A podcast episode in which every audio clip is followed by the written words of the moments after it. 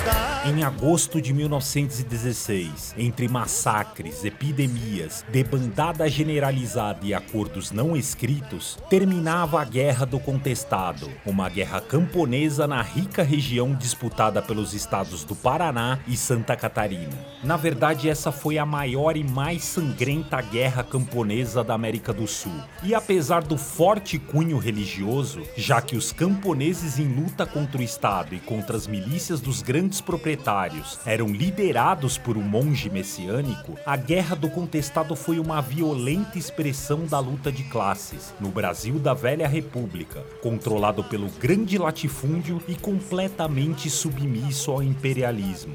Quais os precedentes dessa guerra? Como se organizaram e combateram os camponeses contra as forças federais e as milícias particulares? Afinal, o que foi a Guerra do Contestado?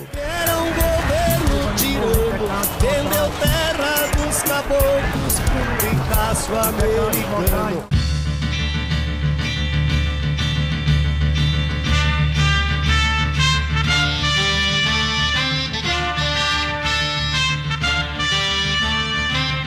Você está ouvindo o podcast da esquerda marxista.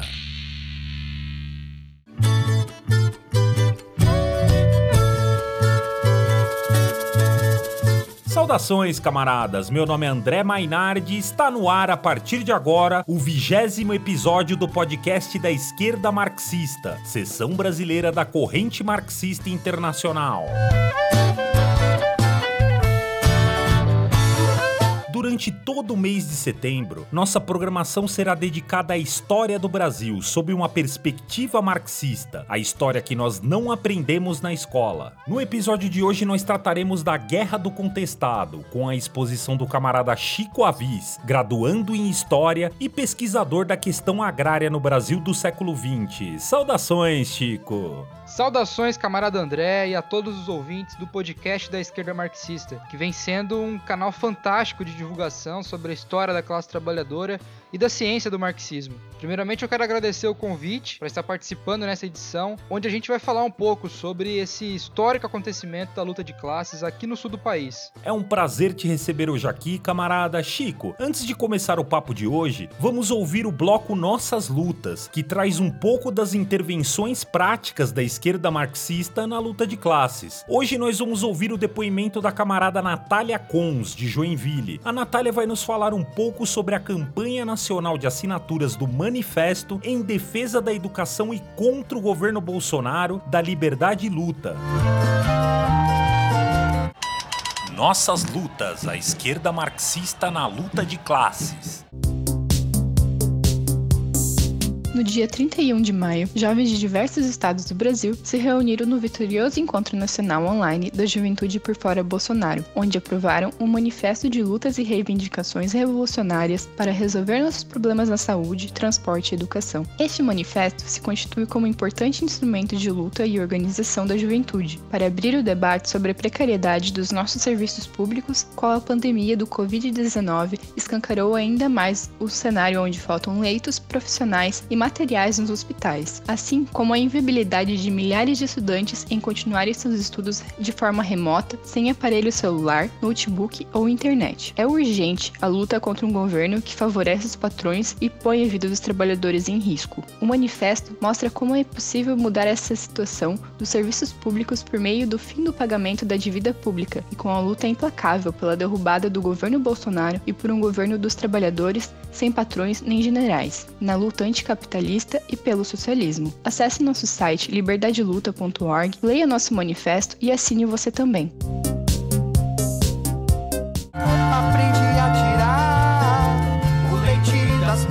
Chico, nos fale um pouco sobre a região do contestado. Por que ela era alvo da disputa dos estados de Santa Catarina e do Paraná? Nos explica também por que essa contenda que conflagrou a região no início do século XX pode ser considerada a maior guerra camponesa da América do Sul. Bom, André, inicialmente a gente precisa compreender as condições materiais dessa região.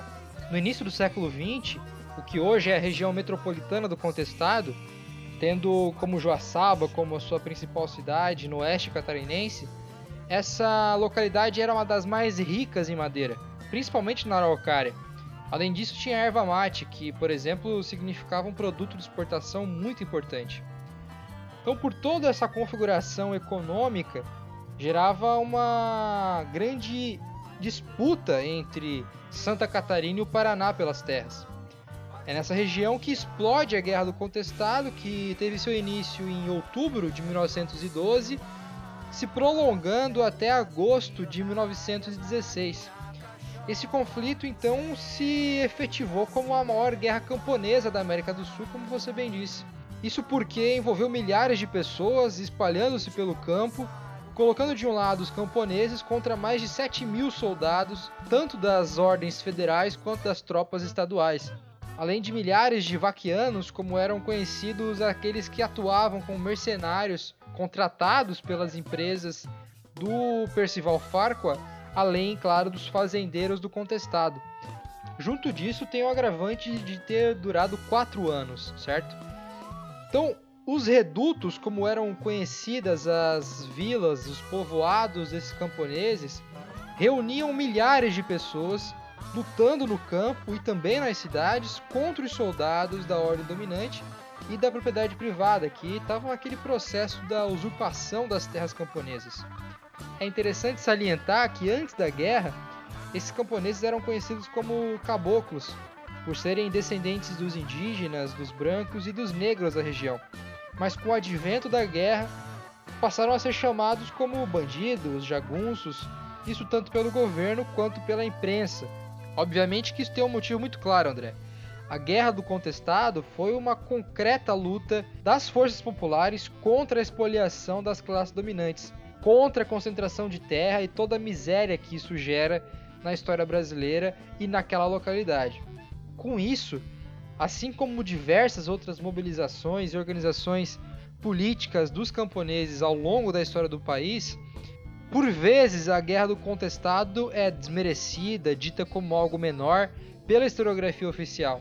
E quando é citada, é colocada como apenas uma loucura messiânica e monarquista do monge José Maria, que foi o primeiro dirigente a organizar essa mobilização. Então, de maneira introdutória, eu acho que a gente já consegue compreender o porquê que essa guerra tem tamanha magnitude na história do nosso continente, André. Quais foram os precedentes dessa guerra? Qual o papel central que teve o acordo entre o governo da República do Brasil e o milionário norte-americano Percival Farquhar no início das tensões na região? Ótima pergunta, André, porque de fato é preciso deixar bem claras as motivações pontuais da guerra, mostrando a intervenção imperialista e do Estado capitalista na, na região. Então, como eu disse anteriormente, a historiografia oficial, a partir dos posicionamentos do próprio Estado brasileiro no período, considera todo esse processo como mera sandice gerada por um messiânico. Mas evidentemente que não foi um pregador fanático que provocou uma guerra onde 10 mil camponeses, 2 mil soldados e 1 milhão e meio de milicianos foram mortos. Essa guerra é provocada pela luta de classes, com as intervenções da classe dominante, em especial de um grupo empresarial dos Estados Unidos, é, e pelo governo brasileiro. E são essas relações que explicam os antecedentes da guerra. Então, primeiramente, a gente precisa ter em mente que a guerra passou por dois presidentes dessa recém-república brasileira. Então, foi o Hermes da Fonseca, do Partido Republicano Conservador, de 1912 a 1914, e Venceslau Braz, do Partido Republicano Mineiro, de 1914 até o fim da guerra, 1916. Inicialmente, a gente pode responsabilizar o Hermes da Fonseca por propiciar de fato o estopim desse processo. Isso quando ele realizou um acordo de construção da ferrovia São Paulo-Rio Grande com a Brazil Railway Company do capitalista norte-americano Percival Farquhar, que chegou no Rio de Janeiro em 1905. Mas então a pergunta, né? Quem é esse capitalista, esse grande homem do imperialismo no começo do século XX? O Percival ele se formou em engenharia na Universidade de Yale, se tornou vice-presidente das companhias que controlavam o serviço de bondes de Nova York. Além disso, ele era sócio-diretor da Companhia de Eletricidade de Cuba e vice-presidente da Guatemala Railway. Ele era um autêntico imperialista norte-americano que tinha inclusive ferrovias até na Rússia, para você ter noção. Além disso, ele era dono da Light do Rio de Janeiro e de São Paulo, junto com a Companhia de Navegação do Amazonas, com alguns portos no Rio Grande, no Rio de Janeiro, em Paranaguá e em Belém do Pará, e também desenvolveu é, a quase impossível ferrovia Madeira Mamoré em Rondônia. Junto disso, ele financiou a imprensa burguesa, abrindo o famoso jornal do Assis Chateaubriand em 1924. Então, é, a sua fama era de fato internacional, né, por todo esse empreendimento imperialista na América Latina liderado pelo Percival. E, inclusive, seu nome era estampado na The New York Times, por exemplo. Mas, enquanto isso, na vida real, na vida real da exploração do capital, o empreendedor gerava apenas a sangrenta guerra camponesa e a miséria da classe trabalhadora, aliado, claro, à limpa completa, né, o desmatamento da araucária nessa região do contestado. Pontualmente, a intervenção do Percival se dá em, a partir de 1908, como eu tinha dito, com o controle da companhia da Estrada de Ferro de São Paulo Rio Grande, que pertencia, olha só, a uma concessão do Império Brasileiro dada ao João Teixeira Soares, assinada ainda pelo Dom Pedro II. Com essa aquisição, o Percival tinha como objetivo concluir a ferrovia para realizar então o transporte, né, a exploração dessa densa floresta da região, que por exemplo possuía embuias com mais de 10 metros de circunferência. Então todas as terras da região foram doadas pelo governo federal para a construção da ferrovia e com uma, uma extensão absurda, né? Uma faixa de 30 quilômetros e 15 quilômetros de cada lado da ferrovia. E aí entra mais uma vez né, as fraudes do governo do Estado capitalista. Para doação dessas terras, o próprio governo fraudou os documentos das terras, assegurando que elas eram devolutas, ou seja, que eram de propriedade do governo, transformando os pequenos proprietários, os trabalhadores dessas terras, né, os caboclos, em seres praticamente inexistentes, sem direito algum, sem suas próprias terras. Então, esse roubo de terra é, já colocou os camponeses em organização contra esses roubos, que se configurou no maior processo de grilagem de terras no, na história do Brasil. Com o fim da construção da ferrovia, né, a companhia do Percival demitiu os 10 mil trabalhadores que construíram o empreendimento. Além disso, destruiu as cabanas onde eles estavam vivendo e os expulsaram completamente do local sem ter para onde ir, obviamente. A maioria desses trabalhadores tinham sido contratados no Rio de Janeiro e em São Paulo com promessas de salário, moradia, alimentação e outras benesses, né? Mas claro que não receberam nada disso, né? E ficaram apenas no abandono e na miséria completa, tanto nessa localidade de Santa Catarina quanto mais acima na fronteira com o Paraná. Os operários da Brasil Railway Company, a partir das suas demissões após a conclusão da ferrovia São Paulo-Rio Grande, começam a se juntar aos caboclos locais em torno da figura do monge José Maria. Quem era esse beato e como ele organizou essa gente? Exato, André. Então, após a conclusão, surgiu a Sounder Brazil Lumber and Colonization Company, também do Percival, para explorar a madeira e colonizar, entre aspas, a região com imigrantes europeus, por exemplo, chegando inclusive posteriormente a ser a maior do continente nesse ramo. Então, parte dos trabalhadores da ferrovia foram pegos novamente para os novos trabalhos, então se instalando às margens do Rio Peixe, próximos à cidade de Joaçaba e Luzerna, e mesmo com todas as dificuldades, esses operários cariocas, em sua maioria, conseguiram construir suas casas e até mesmo escola, inclusive uma escola de samba que até os nossos dias realiza um grande carnaval no, no oeste de Santa Catarina. Enquanto isso, outros trabalhadores não conseguiram se instalar e acabaram tendo de vagar pelo campo, juntando-se inclusive com os demais caboclos. Obviamente que a companhia do Percival se mobilizou para realizar o terror nos acampamentos e expulsar novamente os camponeses de suas terras. Então, sem casa, sem resguardo, parte desses trabalhadores começaram a se reunir com o Miguel Lucena de Boaventura, que é o verdadeiro nome né, do monge José Maria, que oferecia ajuda a esses camponeses no desalento. Mas então quem era esse monge? Ele surgiu na cidade de Campos Novos, em Santa Catarina, em 1911, então um ano antes do início da guerra, era um ex-militar que havia deserdado e passaram a se ocupar com misticismos e curanderismo em geral, com as plantas e ervas locais da região.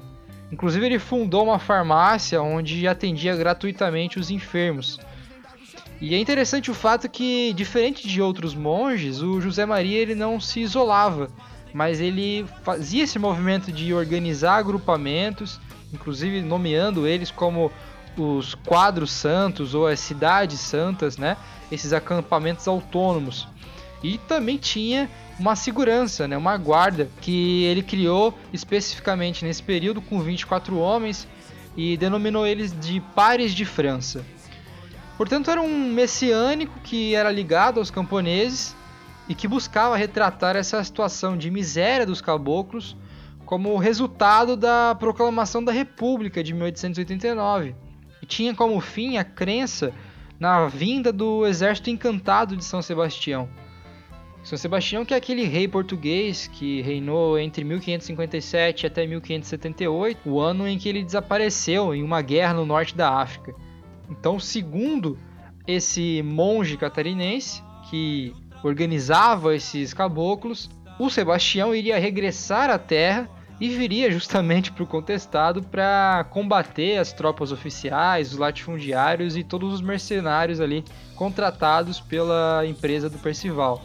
Em suas comunidades, né, o José Maria ele tinha uma regra fundamental: a desobediência completa ao governo republicano e à empresa do Percival, porque a sua comunidade, né, ele dizia que era apenas de Deus, serva de São Sebastião, né, onde todos os bens deveriam ser de propriedade comunal. Então, para aquelas pessoas desalentadas, a utilização desse misticismo né, e essa figura do José Maria era de fato a salvação do inferno gerado pela guerra, gerado pelas condições materiais da vida. Em 1912, as tensões entre a gente de José Maria, os vaquianos, que eram os mercenários a serviço da empresa de Farquhar, e os coronéis da região deflagram a guerra. Como ela transcorreu? Como o conflito se desenvolveu ao ponto de necessitar de uma intervenção federal? Então, camarada, com o processo de expulsão das terras nos 6.696 km que possuíam a empresa após os processos de fraude que a gente citou feitos pelo Estado, os camponeses estavam passando por esse desalento e pela perseguição contra os capangas da classe dominante. Então isso fez com que a revolta se generalizasse e cerca de 6 mil revoltosos logo no início é, começaram a se armar com facão, velhas espingardas, revólveres, mas claro, contra mais de 7 mil soldados e os mais de 2 mil milicianos armados com canhões, metralhadoras, granadas e até mesmo aviões.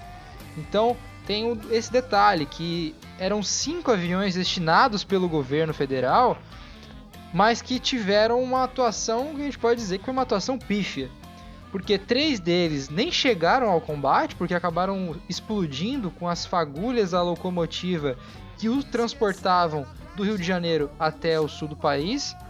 E os outros dois, eles tinham como objetivo bombardear as comunidades do José Maria.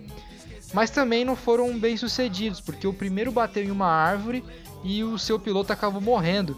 Já o segundo, o piloto se perdeu na ida até a comunidade e ficou sem gasolina, o que possibilitou com que ele pousasse em outra localidade e acabasse fugindo do combate.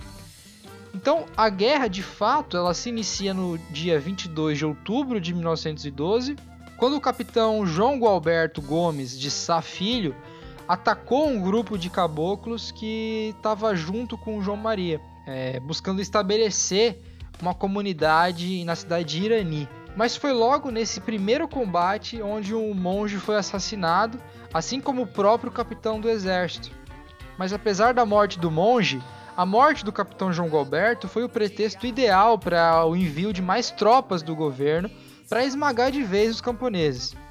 Por outro lado, né, a morte do líder messiânico fez com que ele se tornasse o um Marte para os revoltosos que inclusive passaram a santificá-lo, né, dizendo que ele iria ressuscitar junto com o rei português no exército encantado, como era a previsão do, do monge.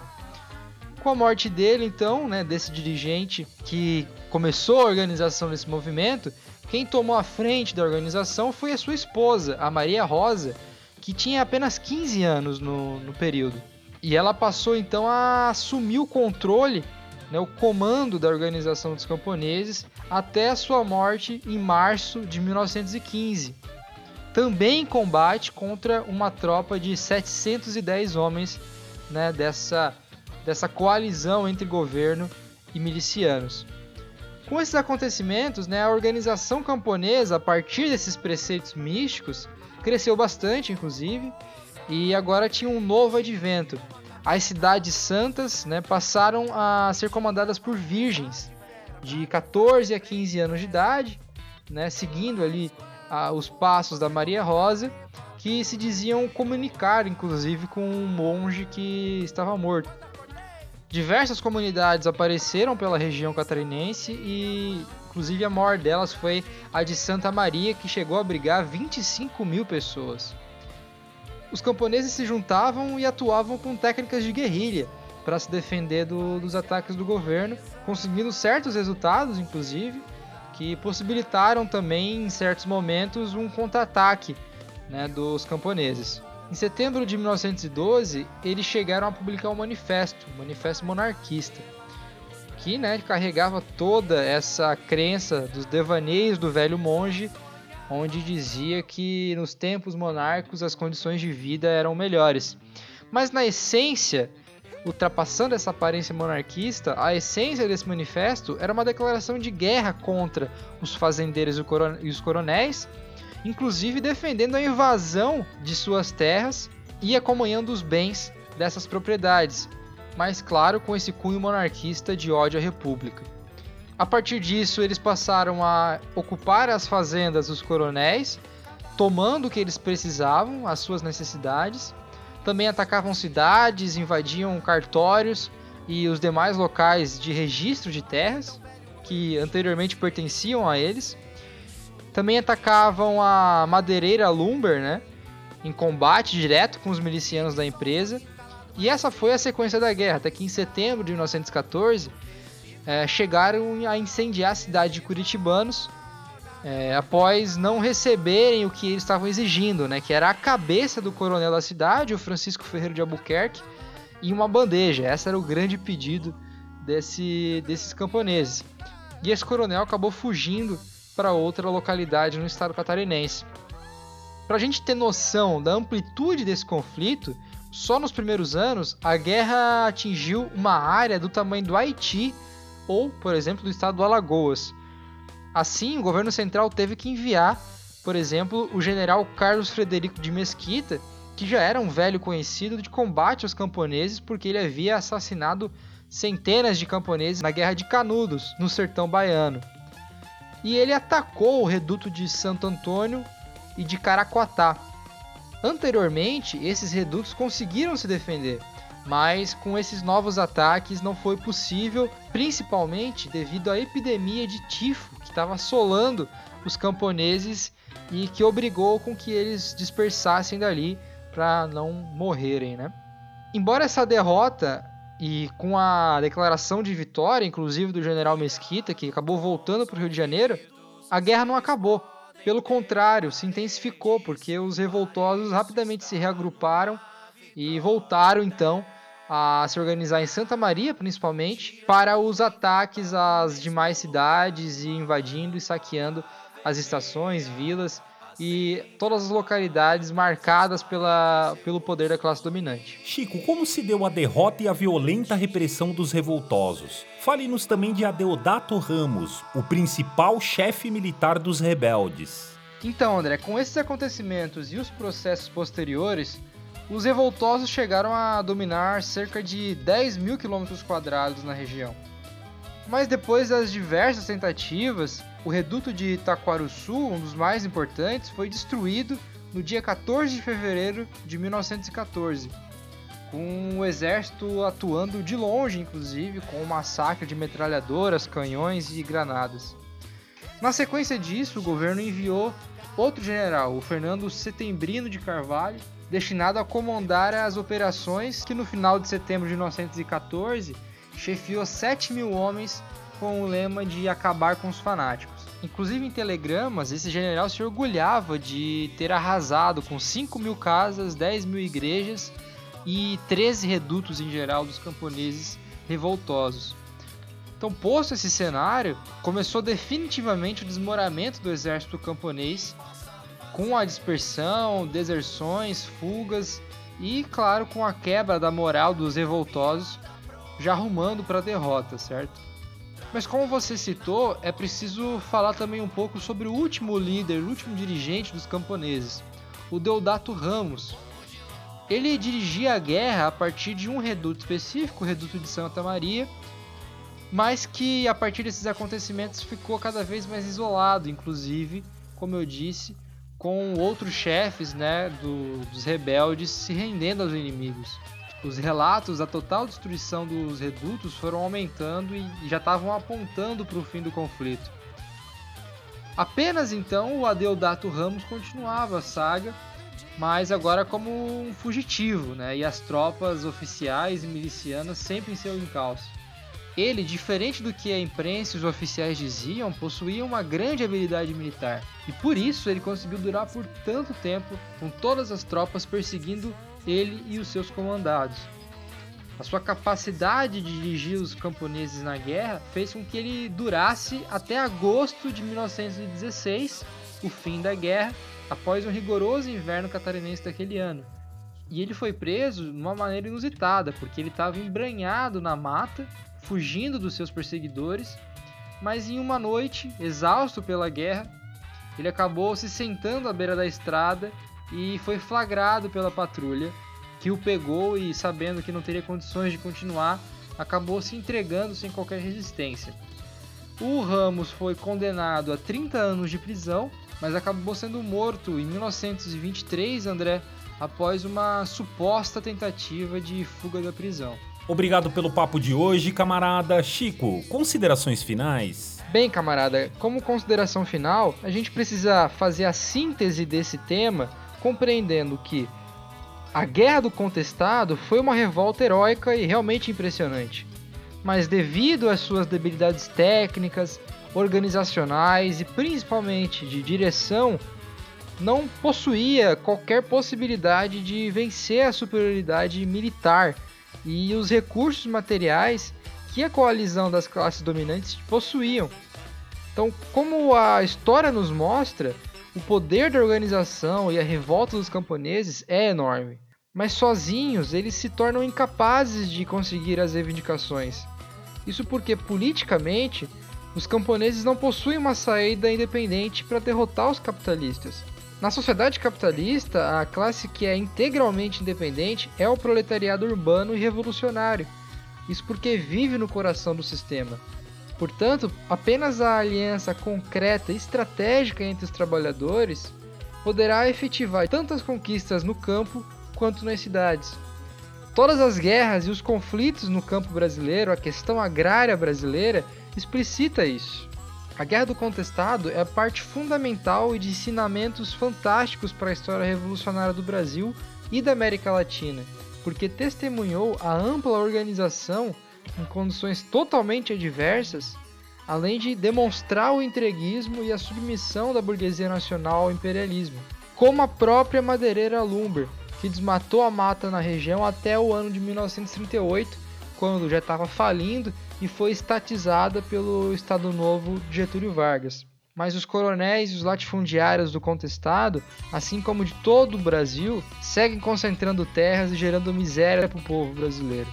Portanto, camarada André e nossos ouvintes, o fundamental é que a gente compreenda que essa guerra acabou há 104 anos, mas a luta pela reforma agrária permanece. Porém, essa luta pela reforma agrária pelo fim da concentração de terra e a miséria no campo só pode ser efetivada dentro de um processo revolucionário e socialista. Por fim, eu só tenho a agradecer pelo convite que o podcast da esquerda marxista me fez, para a gente poder falar um pouco sobre esse tema que é tão importante, que é a questão agrária e a luta dos trabalhadores na história do Brasil. Saudações revolucionárias, fora Bolsonaro por um governo dos trabalhadores sem patrões nem generais. Bom, estamos chegando ao final de mais um episódio. A trilha sonora original que nos acompanhou durante toda essa transmissão traz a simbiose entre a música regional brasileira e o jazz rock do quinteto paulistano Marcenaria, capitaneado por Augusto Mendonça, que gentilmente cedeu as músicas que compuseram o programa de hoje. Acompanhe a nossa programação em marxismo.org.br e em nossas redes sociais. Até a próxima, camaradas!